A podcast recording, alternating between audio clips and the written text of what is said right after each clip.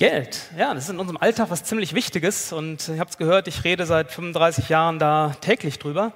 Aber es gibt, glaube ich, einen, der hat, äh, na, vielleicht nicht 35 Jahre lang, aber doch sehr häufig von Geld geredet, eben Jesus. Öfter als über Glauben, als über Gebet hat er sehr, sehr viel von Geld geredet. Und ich möchte beispielhaft nur mal drei Gleichnisse ganz kurz hier an die Wand werfen. Der verlorene Sohn habt ihr hier, der barmherzige Samariter und die Frau, die eine Münze verloren hat von den zehn, die sie gehabt hat. Ja, der verlorene Sohn, ich nehme an, ihr kennt die Geschichte, er hat sein Erbe äh, ausgezahlt bekommen, nachdem er es verlangt hat. Und dann lernt er eine wichtige Lektion über Geld. Es gibt sich aus. Und wenn ich unweise damit umgebe, dann ist es irgendwann weg. Dann habe ich es nicht mehr zur Verfügung. Der barmherzige Samariter, er findet äh, am Straßenrand diesen Verletzten und er nimmt ihn mit und bringt ihn in ein Gasthaus und er zieht seinen Geldbeutel aus der Tasche und bezahlt damit die Versorgung dieses Verletzten. Auch eine Nutzung von Geld. Und dann ist dann diese Frau und sie hat eine von ihren zehn Münzen verloren und sie sucht und sie sucht intensiv, bis sie sie gefunden hat. Und Jesus benutzt das als positives Beispiel. Er sagt ja jetzt nicht, ähm, ja, ist ja gut, dass sie die eine schon verloren hat. Äh, jetzt muss sie nur noch sehen, dass sie die restlichen neun auch noch los wird, weil das behindert sie jetzt irgendwie auf ihrem Weg zu Gott. Nein, das ist ein positives Beispiel. Es ist völlig normal, dass Geld für uns einen Wert hat und dass wir auch danach suchen. Und ich weiß nicht, ob du jetzt äh, mit einer Erwartung in den Satt gekommen bist, erster Satt im neuen Jahr. Ah, da kommt jetzt einer beim Thema Geld und der sagt mir, ähm, gib das mal alles weg, das behindert dich vielleicht irgendwie. Keine Sorge. Also ich habe nicht vor, dir heute das Geld aus der Tasche zu ziehen. Aber was mein Wunsch ist und mein Gebet ist, dass wir gemeinsam entdecken, dass Gott ganz viele Ratschläge hat für unseren Alltag, wo er uns weiterbringen will. Und dass es Gott überhaupt nicht darum geht, dir irgendwie was wegzunehmen, sondern es geht ihm darum, dir was zu schenken. Und es geht auch Gott nicht darum, ähm, ja, wirklich irgendwo geizig zu sein, sondern Gott vertraut dir Mittel an, weil er dir etwas zutraut. das finde ich total stark. Also drei Beispiele, nur eine ganz kleine Auswahl, aber die zeigen schon, Geld ist total wichtig im Alltag. Ohne würde unser Zusammenleben überhaupt nicht funktionieren. Und sie zeigen, ich kann das völlig unterschiedlich nutzen. Ich kann das Geld nehmen, wie der verlorene Sohn, kann kurz mir ein bisschen Luxus gönnen, ist aber irgendwie eine blöde Verwendung, weil es dann irgendwann alle ist. Ich kann es nutzen, um in Notsituationen zu helfen. Toll. Ähm, und ich kann es aber auch einfach behalten. Ich kann es ein bisschen sammeln, vielleicht für einen besonderen Zweck. Also diese Frau mit der Münze hat dann Rücklage gebildet. Und Geld an sich hat also verschiedene Nutzungsmöglichkeiten. Es ist neutral. Geld ist nichts Schlechtes. Ähm, es gibt einen Bibelvers im Neuen Testament, der wird schon mal irgendwie komisch zitiert. Geld ist die Wurzel alles Bösen oder so. Genau so steht es eben nicht in der Bibel. Das ist keine Aussage, die Gott so macht. Sondern in Wirklichkeit steht da, 1 Timotheus 6, Vers 10, die Liebe zum Geld, die ist eine Wurzel für alles Böse. Also wenn das Geld das Problem wäre, dann könntest du ja vielleicht sagen, meine Taschen, die sind gerade relativ leer, ich habe da kein Problem mit. Ähm, das ist nichts, was mich herausfordert. Wenn es aber darum geht, dass diese, dieses Jagen nach immer mehr, dass ich gerne mehr Geld haben möchte, wenn es darum geht, ich glaube, dann betrifft es uns alle. Egal, ob unsere Taschen gut gefüllt sind oder weniger gut. Völlig unabhängig von unserem Kontostand. Und das ist das, wovor Gott uns warnen möchte. Vor einer Liebesbeziehung zu Geld und Besitz, wo wir dann bereit werden, für, Gott, für, für Geld alles zu tun. Auch Dinge, die für uns selbst nicht gut sind und für andere eben auch nicht. Und er möchte auch nicht, dass wir diesem riesigen Irrtum unterliegen, dass wir durch Geld irgendwie glücklicher würden, weil das ist definitiv nicht der Fall. Alles, was im Leben wirklich wichtig ist, das, das kannst du für Geld nicht kaufen. Du kannst für Geld Geschenke kaufen, aber keine Freundschaft. Du kannst für Geld irgendwelche Sexdienstleistungen kaufen, aber keine Liebe.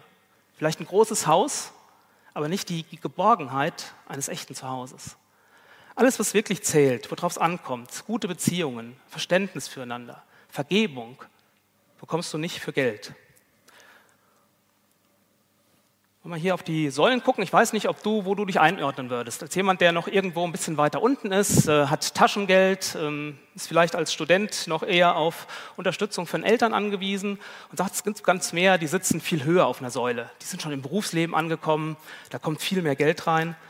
Aber ich glaube, es ist völlig egal, wo wir da so platziert sind. Die eigentliche Herausforderung für uns alle ist, dass wir meistens mehr Wünsche haben als Geld. Und wenn die Blickrichtung dahin geht, es gibt immer noch was, was ich gut gebrauchen könnte, ja, dann ist man auch nie lange zufrieden, sondern da ist wieder dieses, hm, ich brauche da doch noch ein bisschen mehr. Und da gibt es einen interessanten Vers im Alten Testament, Buch Prediger, Prediger 5, Vers 9. Wer geldgierig ist, bekommt nie genug. Und wer den Luxus liebt, hat immer zu wenig. Auch das ist sinnlos. Also der Gedanke, dass mehr Geld uns irgendwie auch mehr Wünsche erfüllen könnte, das ist wie eine Droge. Ja, das hört nie auf. Wünsche hören da nie auf. Einen ganz kurzen Moment machen sie dich vielleicht mal zufrieden und dann geht der Blick wieder nach oben, was ich gerne noch hätte und du willst doch noch mehr. Also manchmal denken wir, wenn ich jetzt noch so, so eine Gehaltsgruppe mehr kriegen würde, 300 Euro mehr im Monat, dann wäre es doch gut. Oder wenn ich bei diesem, diesem geldträgen Gewinnspiel da diesen Jackpot kriege, der mit 10.000, 20.000 Euro, dann hätte ich es geschafft. Meine Erfahrung, damals vor sechs Jahren, wo ich von einem normalen Sparkassenmitarbeiter mit einem schönen, aber durchschnittlichen Gehalt in den Vorstand gekommen bin, war dann, also von einem Monat auf den anderen hat sich das, was auf meinem Konto gelandet ist, mehr als verdoppelt. Mein Gehalt. Und trotzdem hat das Flügel bekommen. Wir müssten ja denken, eigentlich müssten wir jetzt als Familie jeden Monat richtig viel immer übrig behalten. Aber wenn mehr Geld da ist, kommen auf der einen Seite mehr Verpflichtungen, Dinge, wo man irgendwie dann hin muss, Empfänge und was weiß ich, aber auch irgendwie mehr Wünsche. Und weil ein bisschen mehr möglich ist, achtet man dann vielleicht ein bisschen mehr auf Qualität oder wie auch immer. Auf einmal ist, äh, ja, ist Schimmel im Keller und da ist eine Renovierungsmaßnahme. Eine Tochter geht studieren und man muss eine Wohnung finanzieren. Auch die vielen schönen Dias. Also eigentlich muss man die mal unbedingt digitalisieren, bevor die so ganz matt werden. Ähm, und für alle tollen Verwendungen gibt es gute Gründe aber es gibt immer noch was. Weiß nicht, wie es euch geht. Ja, dann hat ein Freund, ein Nachbar, hat irgendwie was Schönes Neues und du denkst, jo, könnte ich auch gebrauchen. Oder du siehst eine Werbung und denkst, hey, interessant. Und ich kann euch sagen, ähm, wenn ich bei all den Dingen, die mich so zwischendurch begeistern, wenn man sagt, das interessiert mich, das hätte ich auch gerne noch, das kaufe ich, dann ist es völlig egal, wie viel Geld auf meinem Konto landet. Es wird trotzdem immer wieder ins Minus kommen und einfach nicht ausreichen. Und das ist echt eine Erfahrung, die ich gemacht habe. Geld bekommt Flügel. Bei jeder Gehaltssteigerung im Laufe der vielen Berufsjahre kamen immer auch neue Ausgaben wieder dazu. Und immer auch eine, eine sinnvolle Erklärung, warum das jetzt wichtig ist. Aber ich glaube, das Prinzip, um das es geht, das ist für uns alle gleich. Wir müssen lernen, einzuteilen, haushalten, irgendwo lernen. Wenn wir das nicht tun, ist das Konto ruckzuck immer wieder im Minus. Es geht darum, dass wir einen Überblick bekommen, dass wir sortieren können, dass wir lernen, auch mal Nein zu sagen und zufrieden zu sein. Und dafür habe ich euch sechs Tipps mitgebracht, sechs Finanztipps aus der Bibel. Und der erste, relativ einfach, handle bewusst und informiere dich. Obwohl, ist das wirklich so einfach? Der Vers, vielleicht ein bisschen aus dem Zusammenhang genommen hier, auch wieder von Jesus als Beispiel. Lukas 14, Vers 28, da sagt Jesus, angenommen, jemand von euch möchte ein Haus bauen. Setzt er sich da nicht vorher hin und überschlägt die Kosten? Er muss doch wissen, ob seine Mittel reichen, um das Vorhaben auszuführen. Hm, eigentlich hält Jesus hier kein Seminar zum Thema Bauen, sondern er spricht darüber, dass Entscheidungen, die wir im Leben treffen, dass die Folgen haben. Dass auch diese wichtigste Entscheidung im Leben, nämlich ihm nachfolgen zu wollen, gewisse Kosten hat. Und Jesus ist ehrlich und spricht das Irren. Aber bleiben wir bei dem Beispiel. Jesus sagt, es ist vernünftiges Verhalten. Es wäre logisch, dass du, bevor du eine größere Summe Geld ausgibst, erstmal überlegst, kann ich mir das überhaupt leisten? Passt das überhaupt? Dieses Prinzip, das ist heute wichtiger als je zuvor, weil seit Jahren steigt diese Anzahl der privaten Insolvenzen. Also die Anzahl der Menschen, die völlig nicht nur verschuldet sind, sondern überschuldet, so dass es nicht mehr schaffen, irgendwo aus dem Minus rauszukommen. Und der Anteil junger Menschen, gerade so knapp über 18, irgendwo bis maximal 30, dieser Anteil da drin, der steigt noch stärker. Und ich finde das ähm, echt dramatisch, diese Entwicklung. Aber es ist logisch, weil die Die Geschäftswelt hat da längst die jungen Leute entdeckt, die entweder über ihre eigenen Finanzen entscheiden, in vielen Fällen auch Einfluss haben auf die finanziellen Entscheidungen von Eltern. Aber sobald du 18 bist, bist du aus Sicht der Geschäftswelt kreditfähig. Und dann verdienen Banken einfach Geld daran, wenn sie dir einen Ratenkredit verkaufen können. Der Händler kann sein Geschäft ankurbeln, wenn es äh, ihm gelingt, dir das neue iPhone oder den Multimedia-Bildschirm als Ratenzahlung anzudrehen. Ja, da verdient er noch ein bisschen mehr. Und was er möchte, was eine immer perfektioniertere Werbung möchte, ist sich dahin zu bringen, ein Stück weit zu manipulieren, dass das, was Jesus anspricht, dieses Vorher-Nachdenken, dieses Kalkulieren, wegoptimiert wird. Ähm, ja, du hast doch deine Karte immer dabei. Und Apple Pay, Apple Pay war das tolle Beispiel, ist äh, letztes Jahr in den Sparkassen eingeführt worden. Und die Voraussetzung, was Apple Pay diktiert hat, war, es darf nicht länger dauern als zweimal klicken. Ja, zweimal klicken und Face ID und die Zahlung ist durch. Und bei zweimal klicken ist der Prozess, vorher nachzudenken und zu kalkulieren, der ist echt nicht mehr vorhanden. Und vielleicht ist das der wichtigste Tipp für dich heute. Vermeide so ganz spontane Kaufentscheidungen und verschaff dir erstmal einen Überblick.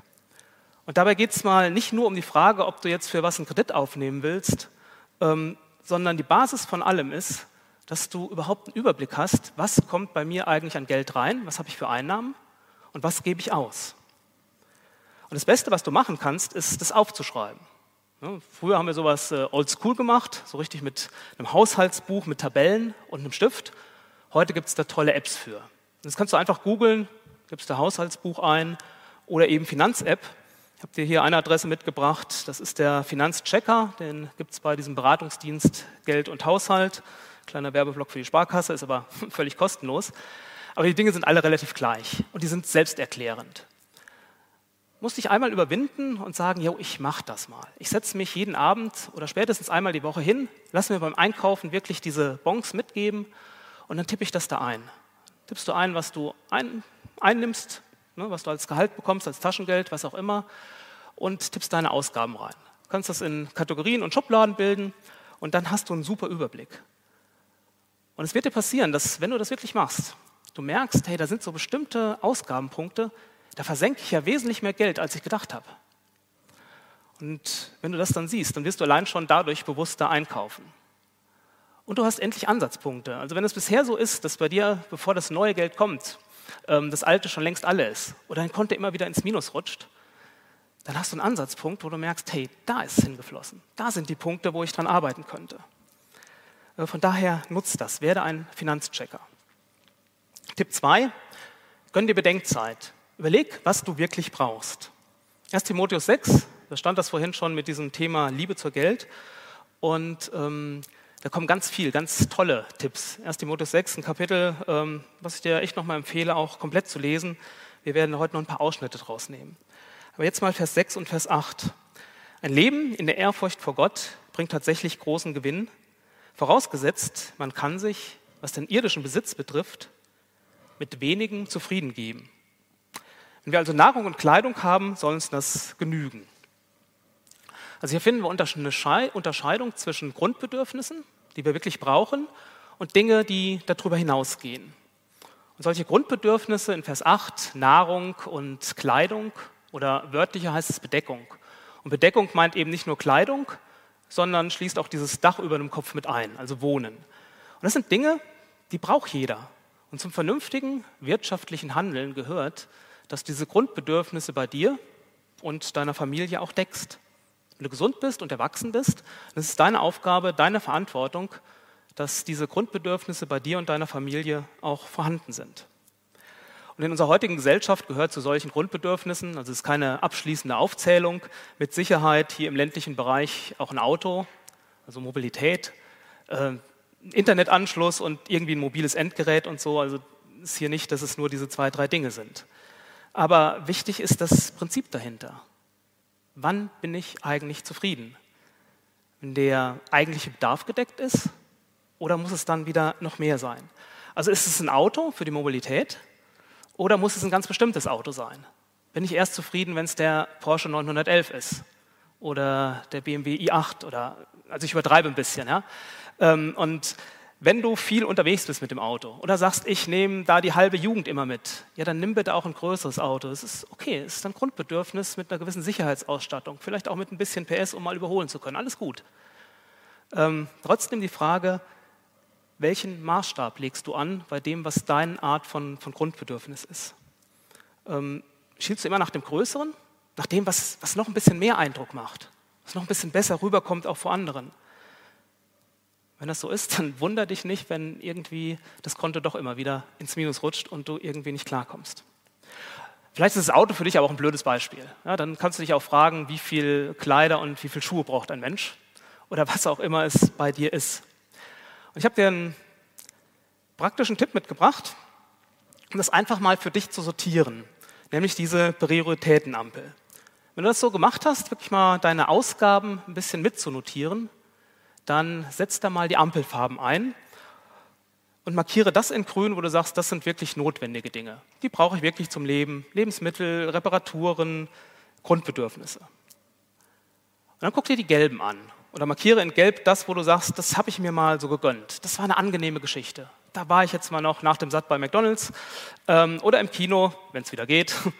Oder da habe ich mir was fürs Hobby angeschafft. Ähm, nicht unbedingt lebensnotwendig, aber doch auch schön und angenehm und natürlich, gönn dir gerne mal was. Ähm, aber guck's dir an. Und bei Rot, das war eigentlich unnötig. Und so im Nachhinein, eigentlich habe ich es nie benutzt.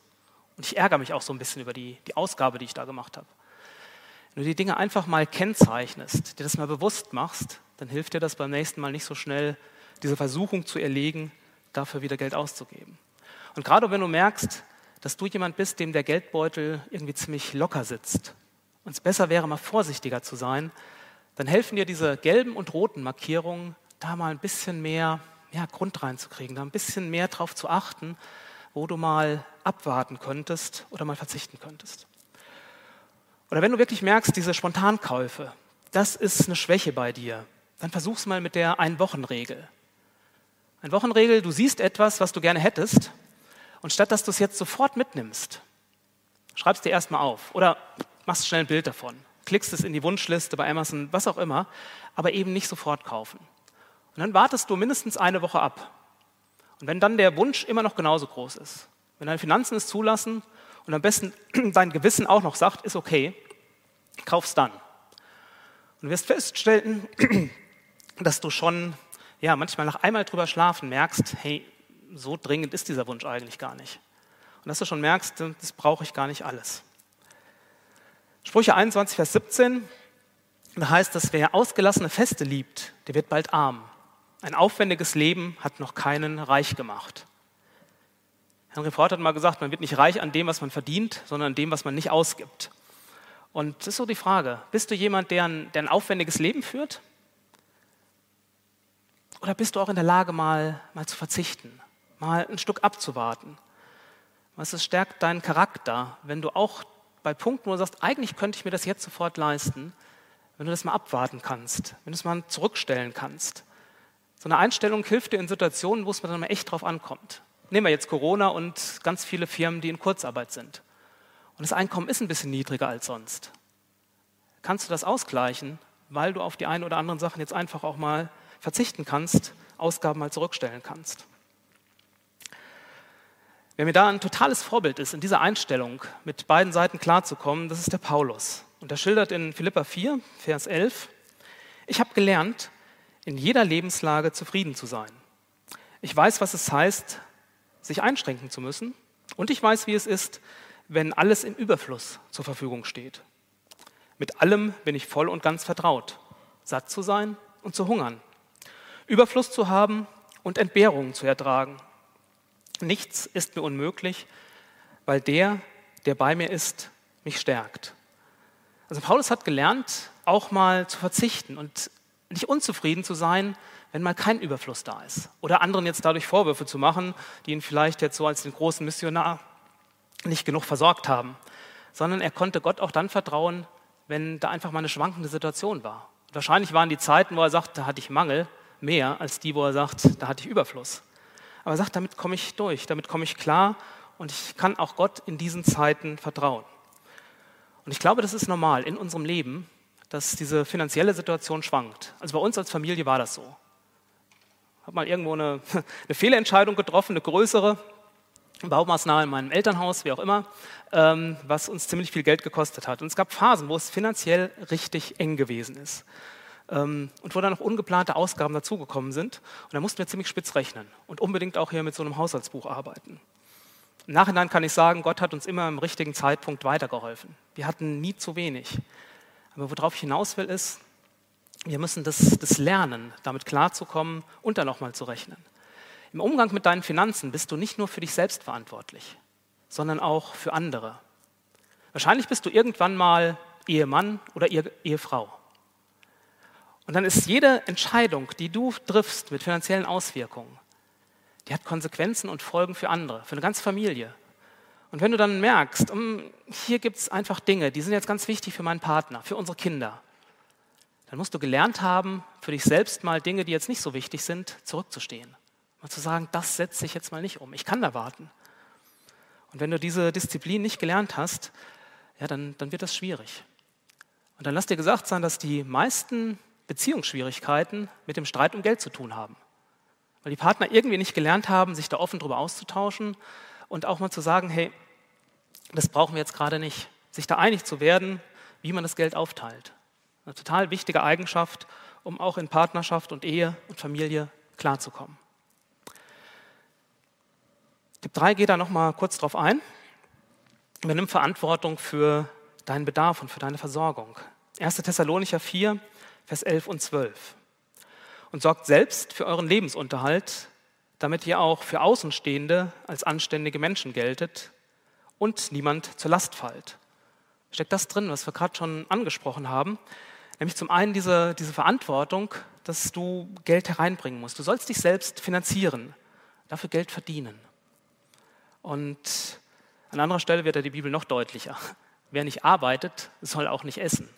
Voraussetzung natürlich immer, du bist fit und gesund. Sonst ist das natürlich anders.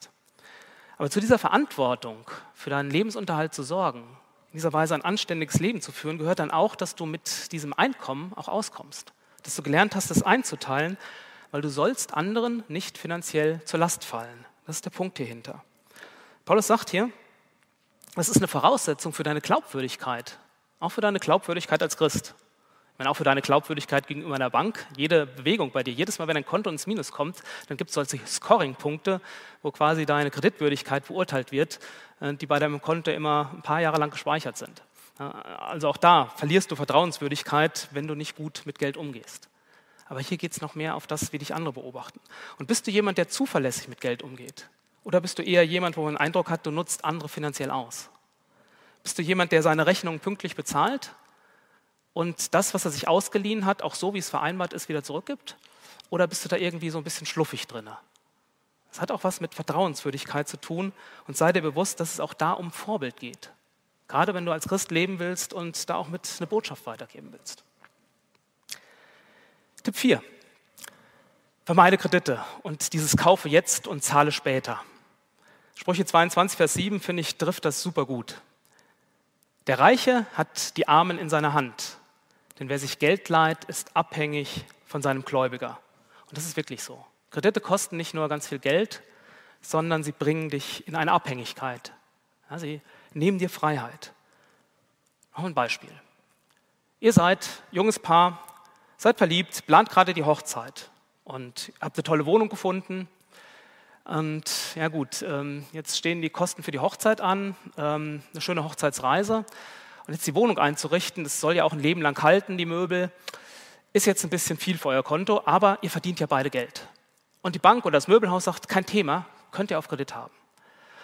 Und naja gut, äh, das alte Auto, was du hast, äh, auch das am besten noch mit dabei, noch ein neues Auto, äh, also ein größerer Kredit. Kein Thema, weil ihr verdient ja beide und ähm, irgendwo macht die Bank oder das Möbelhaus das gerne mit. Und jetzt passiert dieses schöne kleine Wunder. Ihr bekommt dieses Geschenk. Das ist meine Enkeltochter Leana, dreieinhalb Monate alt. Ähm, aber ein, ein Baby kommt in eure Familie mit hinein. Und jetzt tut euch diese Kreditrate, die dann monatlich abgebucht wird und die gleich bleibt, richtig weh. Jetzt ist mindestens ein Einkommen für eine Zeit lang weggefallen. Und dafür sind aber zusätzliche Kosten dazugekommen. Und die Kreditrate ist immer noch da. Und die Situation zwingt dich jetzt, ja, wie du dich verhalten willst. Die junge Frau, die junge Mutter wird jetzt ähm, sagen, ja gut, ich muss relativ schnell wieder sehen, dass ich wieder arbeite, wieder mehr arbeite, auch wenn ich eigentlich denke, dass es vielleicht besser wäre, noch ein bisschen bei dem Kind zu bleiben, mehr Zeit für das Kind zu haben. Oder überhaupt das Thema, soll es als Einzelkind aufwachsen oder ist es nicht, also ich bin Einzelkind, ihr merkt, das ist, ist eine schwierige Sache. Ähm, du kalkulierst das irgendwo mit ein. Der junge Vater sagt irgendwo, okay, ich kann da Überstunden in der Firma machen, dann können wir das irgendwie wieder ausgleichen. Aber das fehlt in einem Zeitbudget, auch wieder für die Familie oder fürs Engagement in der Gemeinde. Und die Schulden diktieren dir ein Stück weit, was du zu tun und was du zu lassen hast. Dein Handlungsspielraum, der ist, der ist eingeschränkt, weil ihr diesen Kredit am Laufen habt. Und deswegen, wenn immer das geht, vermeide dieses Kaufe jetzt, zahle später Angebot. Es gibt Ausnahmen. Eine sinnvolle Investition ist zum Beispiel, wenn du das Auto brauchst, um zur Arbeit zu kommen und das Auto ist kaputt. Ja, okay, dann ist ein Kredit auch mal in Ordnung. Oder du wirst wahrscheinlich nie ein Haus kaufen können oder bauen können ohne irgendwelche Kreditmittel. Aber bitte lasst dich dazu richtig beraten und guckt euch dann gemeinsam an, welche monatliche Belastung heißt denn das für euch? Was könnt ihr da noch machen, was könnt ihr nicht? Und bitte nie irgendwie 100% finanzieren. Immer einen Teil müsst ihr selbst dabei bringen dass, und einen Gegenwert haben, dass, wenn es mal wirklich darauf ankommt, ihr das, was ihr gekauft habt, wieder verkaufen könnt und den Kredit zurückzahlen könnt. Macht bitte nie so einen Unsinn, dass ihr irgendwie auf Kredit oder per Kontoüberziehung in Urlaub fahrt. Ihr kommt wieder, es ist nichts da, was ihr wieder zu Geld machen könnt und zur Rückzahlung einsetzen könnt und die Schulden sind immer noch da.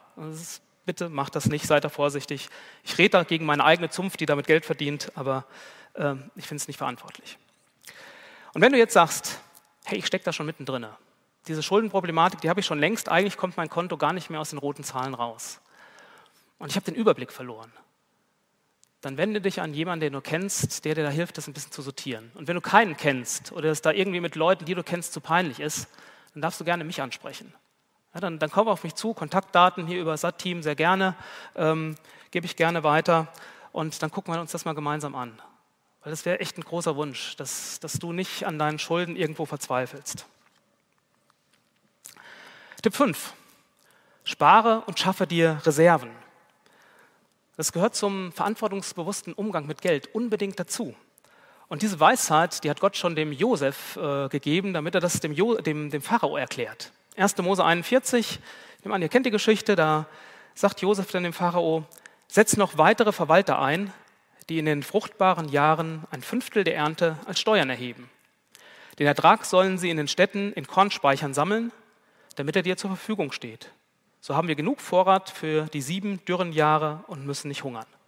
Also Gott hat dem Pharao gezeigt, das sind jetzt noch ein paar gute Jahre, und dann kommen sieben Jahre Dürre, wo es keine vernünftige Ernte geben wird. Wirtschaftlich übersetzt eine Zeit, wo einfach die Ausgaben deutlich höher sind als das, was reinkommt.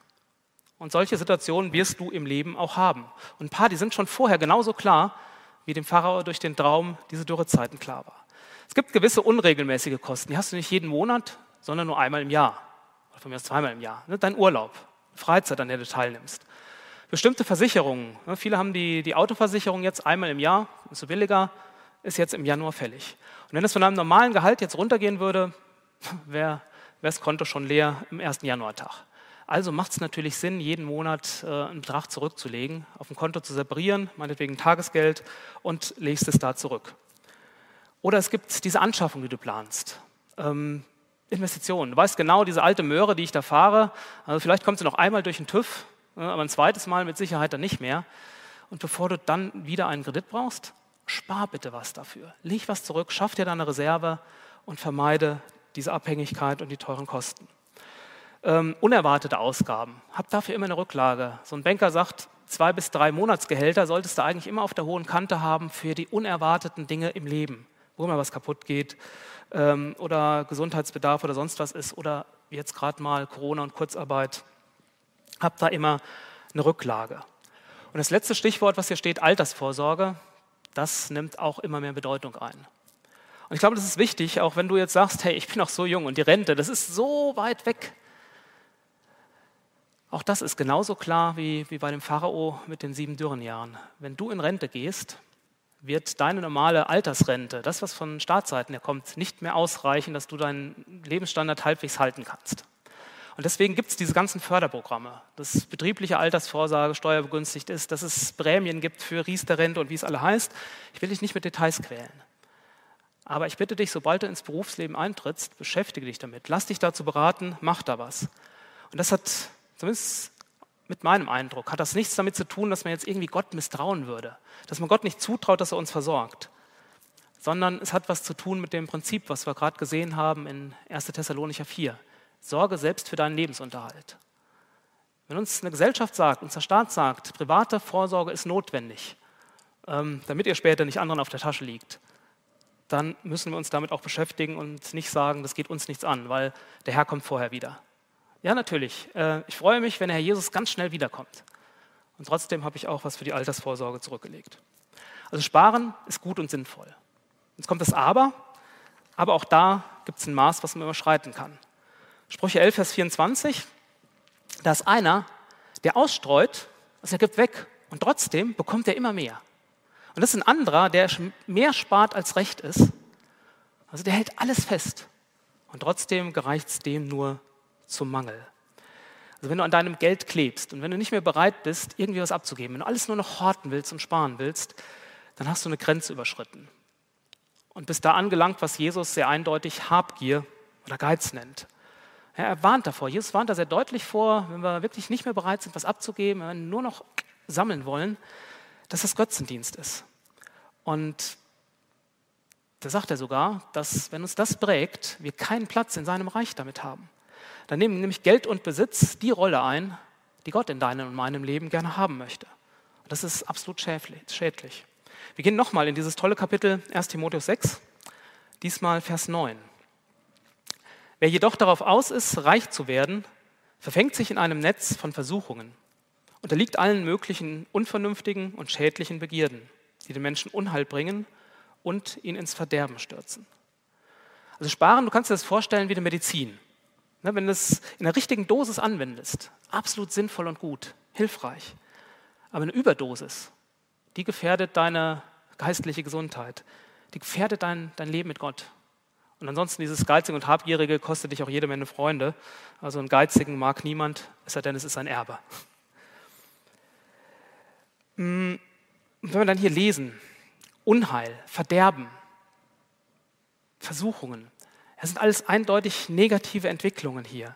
Und da möchte Gott uns gerne vorbewahren, dass uns diese, diese Jagd nach immer mehr Reichtum, unser, unser Denken so bestimmt, dass wir blind sind für das, was Gott eigentlich mit unserem Leben noch vorhat. Und wenn wir hier weiterlesen würden, 1 Timotheus 6, dann würden wir Vers 11 dahin kommen, wo er nicht materielle Lebensziele in den Vordergrund stellt. Und der Paulus dem jungen Timotheus sagt, hey, strebe nach Gerechtigkeit, nach Ehrfurcht vor Gott, nach Glaube, nach Liebe, nach Standhaftigkeit, nach Freundlichkeit. Hey, das sind die Dinge, da kümmere dich drum. Das ist viel wichtiger für dein Leben als diese Jagd nach Geld und Reichtum. Und ich glaube, das ist wichtig, dass wir, dass wir das sehen. Die wirklich wichtigen Dinge im Leben sind eben nicht die materiellen. Und wo wir bei dem Thema sind, eben der letzte große Tipp, investiere Geld in Gottes Reich. Und wir sind immer noch in 1 Timotheus 6, diesmal ab Vers 17. Schärfe denen ein, die es in dieser Welt zu Reichtum gebracht haben, nicht überheblich zu sein und ihre Hoffnung nicht auf etwas so Unbeständiges wie den Reichtum zu setzen, sondern auf Gott. Denn Gott gibt uns alles, was wir brauchen, in reichem Maß. Und er möchte, dass wir Freude daran haben. Er mahne sie, Gutes zu tun, freigebig zu sein und ihren Besitz mit anderen zu teilen. Wenn ihr Reichtum in solchen Taten besteht, ist das im Hinblick auf ihre Zukunft eine sichere Kapitalanlage und sie werden das wahre Leben gewinnen. Eine deutliche Ansage an Menschen, die reich sind. Und vielleicht denkst du da zuerst hier an so Jeff Bezos, einen Chef von Amazon oder Bill Gates oder ja, Mark Zuckerberg oder so. Aber im Vergleich zu 90 Prozent der Weltbevölkerung geht das hier an, an dich und mich. Wir sind diejenigen, deren Grundbedürfnisse wirklich bis zum Überfluss gedeckt sind. Und wir haben meistens mindestens einen Euro mehr in der Tasche, als wir gerade brauchen. Also wir sind die, die reich sind. Und das ist an für sich nichts Schlimmes. Ja, hier steht nicht, dass dieser Reichtum böse ist. Aber hier steht, wir sollen nicht stolz und überheblich damit umgehen. Als wenn das unser Verdienst wäre, dass es uns so gut geht. Ja, als wenn wir irgendwas dafür könnten, dass wir hier geboren sind äh, und diese tollen Chancen haben, die es in unserem Land gibt. Und sei darüber hinaus bewusst, steht hier, dass Reichtum was total Unsicheres ist. Und das ist was, was, ich, ähm, ja, was mich im Moment an der Arbeit stark beschäftigt. Diese totale Unsicherheit unserer Kapitalmärkte war noch nie so, so dramatisch wie jetzt. Mit dieser ganzen weltweiten Staatsverschuldung durch die Corona-Staatshilfen ähm, haben wir eine Situation, wo echt niemand sagen kann, wo sich eine Börse hin entwickelt, ein Goldpreis, von mir ist auch die, die Bitcoin als Cyberwährung. Äh, egal, wo du dein Geld anlegst. Ne? Auf dem Sparkonto zahlst du demnächst noch Negativzinsen. Also es gibt keine sichere Geldanlage. Überhaupt keine. Und ich habe schon den einen oder anderen kleinen Crash mitgemacht. Und ich weiß nicht, ob jetzt der große vor der Tür steht. Weiß ich einfach nicht. Ähm, aber das ist was total Wahres, was, was Gott uns hier sagt. Reichtum ist unsicher. Da gibt es Auf und Abs und ganz schnell eben auch mal ein großes Ab. Es verliert ganz schnell an Wert. Und deswegen sagt Gott, setz da nicht deine Hoffnung rein. Setz deine Hoffnung nicht in deine Finanzkraft, sondern lieber in Gottes Kraft. Weil Gott ist jemand, dessen Kurs nie wechselt. Alle Versprechungen, die Gott gegeben hat, also Geld ist immer irgendwie ein Versprechen, dass du da einen Wert für zurückerhältst. Und der ist schwankend. Versprechen, die Gott gegeben hat, die sind immer gültig. Gott nimmt ein Versprechen nie zurück. Und deswegen sagt uns Paulus hier, ähm, dass wir auf Gott vertrauen sollen und nicht auf so etwas Unsicheres wie irgendwelche Wertpapieranlagen oder sonstige Gelder. Ähm, und du musst jetzt keine, keine Angst haben, dass Gott jetzt irgendwie geizig wäre, wenn du Gott vertraust. Hier steht, dass sein Wesen, es ist ein gebender Gott zu sein. Er ist ja einer, der sich verschenkt. Gott ist ja das, der jemand, der alles, was er ist und hat, gegeben hat, damit wir nicht verloren gehen. Und hier ist die Rede davon, dass er gerne gibt in reichem Maß, dass er uns Freude gönnt. Also du musst echt keine Angst haben, dass Gott dich unterversorgen würde. Ähm, aber gerade weil er so vertrauenswürdig ist, ist auch die Beziehung zu ihm viel wichtiger als irgendwo die Frage, wie kann ich mich materiell noch besser versorgen. Das ist der erste Teil dieser Aussage in Vers 17 folgende. Hoffnung kannst du nur haben durch eine persönliche Beziehung zu Gott. Und die bietet er uns durch Jesus an, aber eben nicht durch materiellen Reichtum. Und dann kommt Teil 2. Teil 2, jetzt mal unten ein bisschen unterstrichen hier, Gott hat sich was dabei gedacht, dass er dir so viele Möglichkeiten anvertraut hat. Weil er möchte, dass, dass du die einsetzt, dass du da was draus machst, dass du damit Gutes tust. Und damit da jetzt kein Missverständnis aufkommt, das ist jetzt nicht so eine, so eine Zauberformel. Ähm, es gibt Leute, die sagen schon mal so einen Satz, Gott lässt sich nichts schenken. Und dann könnte man daraus verstehen, naja, wenn ich jetzt ganz viel Geld für Gott gebe, ähm, dann zahlt er mir das unbedingt wieder so zurück. Ja und nein. Also schon mal nein, es ist kein Automatismus. Du kannst es nicht berechnen. Und du kannst Gott nicht manipulieren. Also ich räume jetzt hier mein Bankkonto auf, äh, aus und zahle da alles irgendwie an, an Arme, an eine Missionsgesellschaft, was auch immer. Und Gott gibt mir es doppelt zurück. So können wir Gott nicht, nicht manipulieren. Und trotzdem, das ist die andere Seite. Gott verspricht Lohn im Himmel. Er spricht von, von einem Himmelskonto, ähm, das wir jetzt hier mit dem, was wir auf der Erde haben, füllen können. Weil es wird ein Tag kommen, wo wir all das, was wir hier haben, auch hier lassen müssen und einer ewigen Zukunft entgegengehen. Es ist die Frage, wie die aussieht und was wir dafür vorher getan haben. Und dann steht hier, du kannst im Hinblick auf die Zukunft eine wirklich sichere Kapitalanlage schaffen. Also indem du mit den Mitteln, die dir jetzt zur Verfügung stehen, nicht nur an dich selbst denkst, sondern an Gott und an andere Menschen. Und um das jetzt nicht so völlig unkonkret hier im Raum stehen zu lassen, es geht da jetzt nicht in erster Linie um die ganz großen Summen, um irgendwie ganz tolle Sachen, die du machen musst, sondern es geht auch da wieder ums Prinzip. Und insbesondere damit, dass du im Kleinen, im Regelmäßigen anfängst. Jesus sagt mir in Lukas 16, wer im geringsten treu ist, ist auch in vielem treu. Und wer im geringsten ungerecht ist, der ist auch in vielem ungerecht. Wenn ihr nun mit dem ungerechten Mammon, Mammon ist wieder so ein Wort, was Geld und Besitz meint, wenn ihr mit diesem ungerechten Mammon nicht treu gewesen seid, wer wird euch das Wahrhaftige anvertrauen? Also du wirst immer offene Wünsche haben. Wenn im Gottesdienst hier eine Sammlung angesprochen wird, wenn ein bestimmtes Spendenprojekt dir vorgestellt wird, dann steht das immer in Konkurrenz zu was anderem, was du mit deinem Geld machen könntest, wo du auch tolle Ideen zu hättest. Und jetzt die Frage, wie du damit umgehst und sagst, okay, egal wie viel ich habe und was du wünsche ist, so, so, ein bisschen will ich mich auf jeden Fall da beteiligen. Oder ob du sagst, ich bilde da Prioritäten. Ich sage also erst, also wenn ich zum Beispiel das Geld für einen Führerschein zusammen habe, dann gebe ich auch Geld für Gott. Ich möchte ja Geld für Gott geben, aber erst wenn das hier bedient ist. Aber wenn der Führerschein da ist, dann sagst du, das Auto muss ich auch noch bezahlen. Aber danach, danach gebe ich bestimmt Geld für Gott. Ja gut, wenn das Auto vor der Tür steht, dann sagst du, nach Israel wollte ich auch mal noch, weil dann kann ich viel besser Jungschar halten, dann kann ich die Geschichten viel spannender erzählen, wenn ich das Land mal selbst gesehen habe. Danach, danach gebe ich bestimmt für Gott. und dann kommt Hochzeit und Wohnung. Und, also ihr versteht es, ne? es, es wird immer was Neues da sein, was dich interessiert, was auch wirklich sinnvoll ist und grundsätzlich gut ist. Und deswegen warte nicht, bis du Geld übrig hast, sondern wenn du ein regelmäßig Einkommen hast, eigentlich auch gerne schon bei, beim Taschengeld, nimm einen Teil davon und sag, da reserviere ich was für Gott. Gerne diesen Zehnten, diese zehn Prozent, darf gerne auch mehr sein, aber wie auch immer, das ist kein Gesetz. Gott geht es immer um Freiwilligkeit in allem, was er tut. Das ist hier 2. Korinther 9, Vers 7. Jeder soll für sich selbst entscheiden, wie viel er geben möchte, sagt Paulus im Zusammenhang mit einer Spendensammlung, die er organisiert. Jeder soll selbst entscheiden, wie viel er geben möchte. Gott liebt den, der fröhlich gibt. Also Gott setzt auf Freiwilligkeit, nicht auf Zwang. Und er zeigt aber in dem Zusammenhang eben auch diesen sehr logischen Punkt, äh, wer viel sät, der wird auch viel ernten können. Wer wenig sät, ja klar, da wird auch weniger bei rauskommen. Was genau diese Ernte ist, das bleibt Gott überlassen. Wie gesagt, es geht jetzt nicht darum, dass du das Geld, was du für Gott einsetzt, in Euro und Cent jetzt irgendwie vervielfacht zurückbekommen willst. Aber Jesus spricht in den Evangelien von dem Schatz im Himmel, von hundertfachem Lohn, von dem Anvertrauen der wahren Güte. Es wird eine Ernte für dich geben. Was mich begeistert daran, ist aber eigentlich nicht der Gedanke des Lohns, sondern ganz anderer. Gott will dich und mich beteiligen an seinem Unternehmen. Also wir sollen Mitunternehmer in seinem Reich sein. Er möchte Partner sein oder dich zu einem Partner machen in seinem Unternehmen. Und das finde ich cool. Und deswegen sagt Jesus mal, wo dein Schatz ist, da wird dein Herz sein.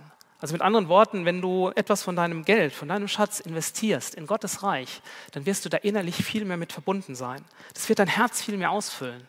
Und es wird dein Leben viel mehr ausfüllen. Das ist was Gutes für dich. Also Gott ist ja nicht auf deine Gaben angewiesen und will dir was wegnehmen, weil er es bräuchte, sondern weil er dich mitten reinnehmen will und dir damit eine Fülle in dein Leben hineinschenken will. Wie viele Menschen sind äußerlich zwar reich, aber innerlich total leer? Und gerade diese Woche stand da nochmal ein Artikel zu im, im Stern, es darum geht, äh, vom, vom Thema her, Gutes zu tun, tut selber gut. Und diese Aussage vom Psychologen, die hat Jesus schon vor 2000 Jahren gesagt. Auf dem Geben liegt ein größerer Segen als auf dem Nehmen. Geben macht glücklicher als behalten. Und das kannst du mit Zeit machen, mit Kreativität und Begabung, die du hast, aber eben auch mit Geld.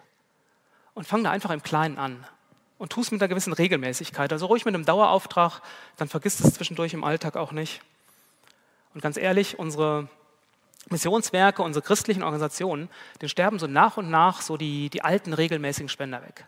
So die älteren Leute, das waren die, die haben das wirklich regelmäßig als Dauerauftrag gemacht. Nicht so, so ein einzelnes Projekt, sondern die haben gewusst, Mitarbeiter, die möchten eigentlich jeden Monat was zu essen haben.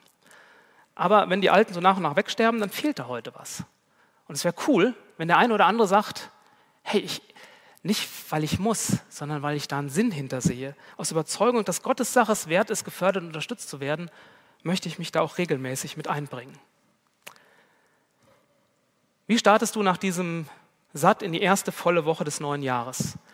Ich wünsche dir, dass du das mit, mit Plan und Übersicht tust, dass es dir gelingt, ähm, bewusster mit deinem Geld umzugehen.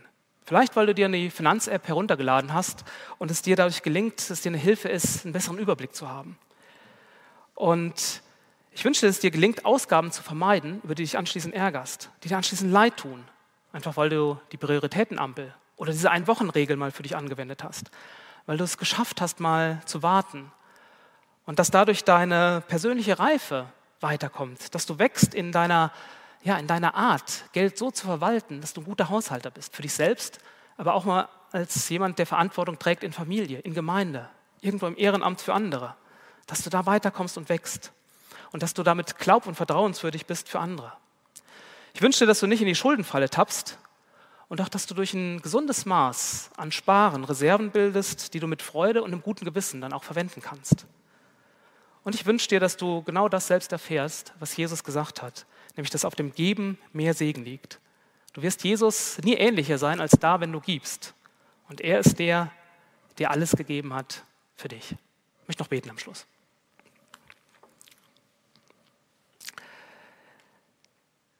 Jesus, danke dafür, dass du ein Gott bist, der uns liebt, der uns kennt und der uns liebt unabhängig von dem, was wir besitzen, was wir haben. Herr, danke, dass du uns kennst, auch in unseren Schwächen, auch in dem, dass ähm, Geld und Besitz da echt eine verführende Wirkung für uns hat. Herr, und danke, dass du uns da helfen willst, das zu sortieren, damit umzugehen. Da bitte ich dich um Weisheit für uns alle. Ja, dass wir darin wachsen, da zu unterscheiden, was dran ist, was nicht. Lernen, da irgendwo ja, zufriedener zu sein, zu sehen auf das, was, was wir alles schon haben, was du uns anvertraust. Und weise zu sein, es so einzusetzen, dass du dich darüber freuen kannst, ja, dass auch dein Reich damit gebaut wird. Herr, dass wir damit auskommen und ähm, einfach weise sind. Danke, dass du uns dabei helfen willst und dass du uns im Alltag auch in dieser neuen Woche, in diesem neuen Jahr begleiten willst, auch mit Hilfen und praktischen Tipps. Amen.